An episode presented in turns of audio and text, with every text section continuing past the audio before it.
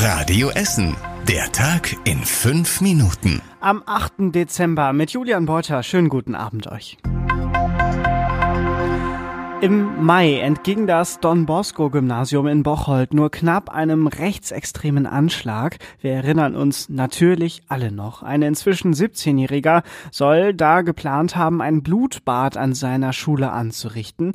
Ab morgen, also am Freitag, muss er sich in Düsseldorf vor Gericht verantworten. Radio Essen Stadtreporter Kostas Mitsalis mit den Details. Vor Prozessbeginn hat sich der Anwalt zu Wort gemeldet und angekündigt, dass der Schüler morgen ein Geständnis ablegen will. Ihm sei es aber wichtig, dass man bei einem so jungen Menschen genau hinschaut. Pubertät, Corona und wenige Kontakte seien Dinge, die man berücksichtigen müsse. Der Jugendliche habe sich über das Internet radikalisiert, die Eltern hätten nichts bemerkt. Im Mai stürmten bewaffnete Spezialeinheiten die Wohnung der Familie. Im Kinderzimmer fanden sie Waffen und Material zum Bau von Bomben. Dem Angeklagten drohen nach Jugendstrafrecht bis zu fünf Jahre Haft. Kostas hat außerdem mit dem Schulleiter dieser Schule gesprochen und er sagt, seine Schüler haben da immer noch dran zu knabbern an dieser schrecklichen Erfahrung.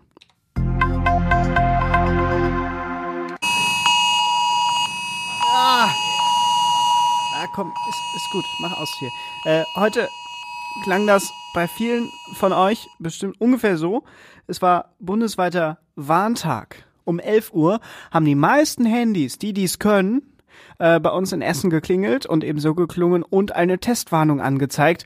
Und laut Feuerwehr haben auch die Sirenen in Essen gut funktioniert. Alle haben ebenfalls um 11 Uhr die Leute gewarnt. Es war ein Probealarm. Viele von euch wussten das aber auch und haben sich keine Sorgen gemacht. Ich meine, ich habe erst gedacht, ruft einer an und dann hörte ich das Piep, den Piepston da. Nee, nö, war alles in Ordnung. Man hört immer noch die Leute klingeln, aber sie nicht drauf achten. Dann müssen die Leute wach sein. Ne? Die Leute müssen die natürlich äh, daran gewöhnen. Also ist ja, ist ja nicht falsch. Auch die Polizei ist sehr zufrieden mit dem Ergebnis. Es gab wohl nur wenige Notrufe von Leuten, die keine Ahnung hatten, was abgeht.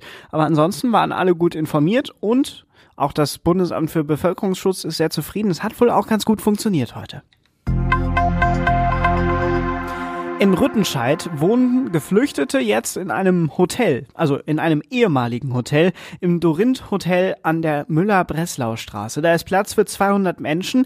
Die Stadt hat das Gebäude gekauft und zur Flüchtlingsunterkunft umgebaut, einfach weil es günstiger ist. Bevor du diese 200 Menschen, die da unterkommen können, auf dem freien Wohnungsmarkt unterbringst, für die Möbel brauchst, für die eigene Wohnung brauchst, kaufst du das Hotel, baust es um, Möbel sind schon drin, größtenteils.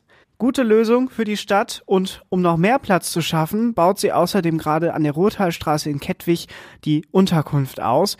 Mitte des Monats sollen da die zusätzlichen Plätze zur Verfügung stehen. Im Moment leben mehr als 1600 Menschen in den Flüchtlingsunterkünften der Stadt. Traurige Nachrichten aus Schonnebeck, zumindest für die Freunde des Bargeldes. Die Sparkassenfiliale da ist zu. Noch bis 13 Uhr war der Schalter offen, bis 18 Uhr waren Termine möglich. Danach wird jetzt alles abgebaut und die Mitarbeiter arbeiten am Morgen dann in der Filiale in Katernberg. Auch einen Geldautomaten soll es da erstmal nicht geben. Und das war überregional wichtig. Naja, überregional ist jetzt ein großes Wort. Wir gucken nur nach Duisburg. Die Gewerkschaft IG Metall da sieht bei den Hüttenwerken Krupp Mannesmann tausende Jobs in Gefahr.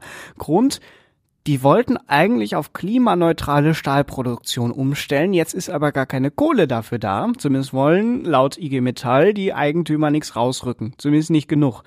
Das wäre das Ende des zweitgrößten Hüttenwerks in Deutschland, sagt die Gewerkschaft. 3100 Menschen arbeiten da und die hoffen jetzt natürlich, dass diese Finanzierung doch noch irgendwie zustande gebracht wird. Und zum Schluss der Blick aufs Wetter. Heute Nacht lockern die Wolken stellenweise kurz auf, dann kann sich aber Nebel bilden. Die Temperatur sinkt auf Tiefswerte rund um 0 Grad. Achtung, es wird glatt. Morgen, am Freitag, ist es anfangs neblig trüb oder tief hängend bewölkt. Es fallen aber auch nur wenige Schneeflocken und später am Tag auch mal auflockernd. Die Temperatur nur wenig wärmer als in der Nacht, knapp zwei Grad hier bei uns in Essen. Die nächsten aktuellen Nachrichten hier aus Essen dann morgen früh wieder ab sechs hier bei Radio Essen. Ich sag Tschüss, bis morgen.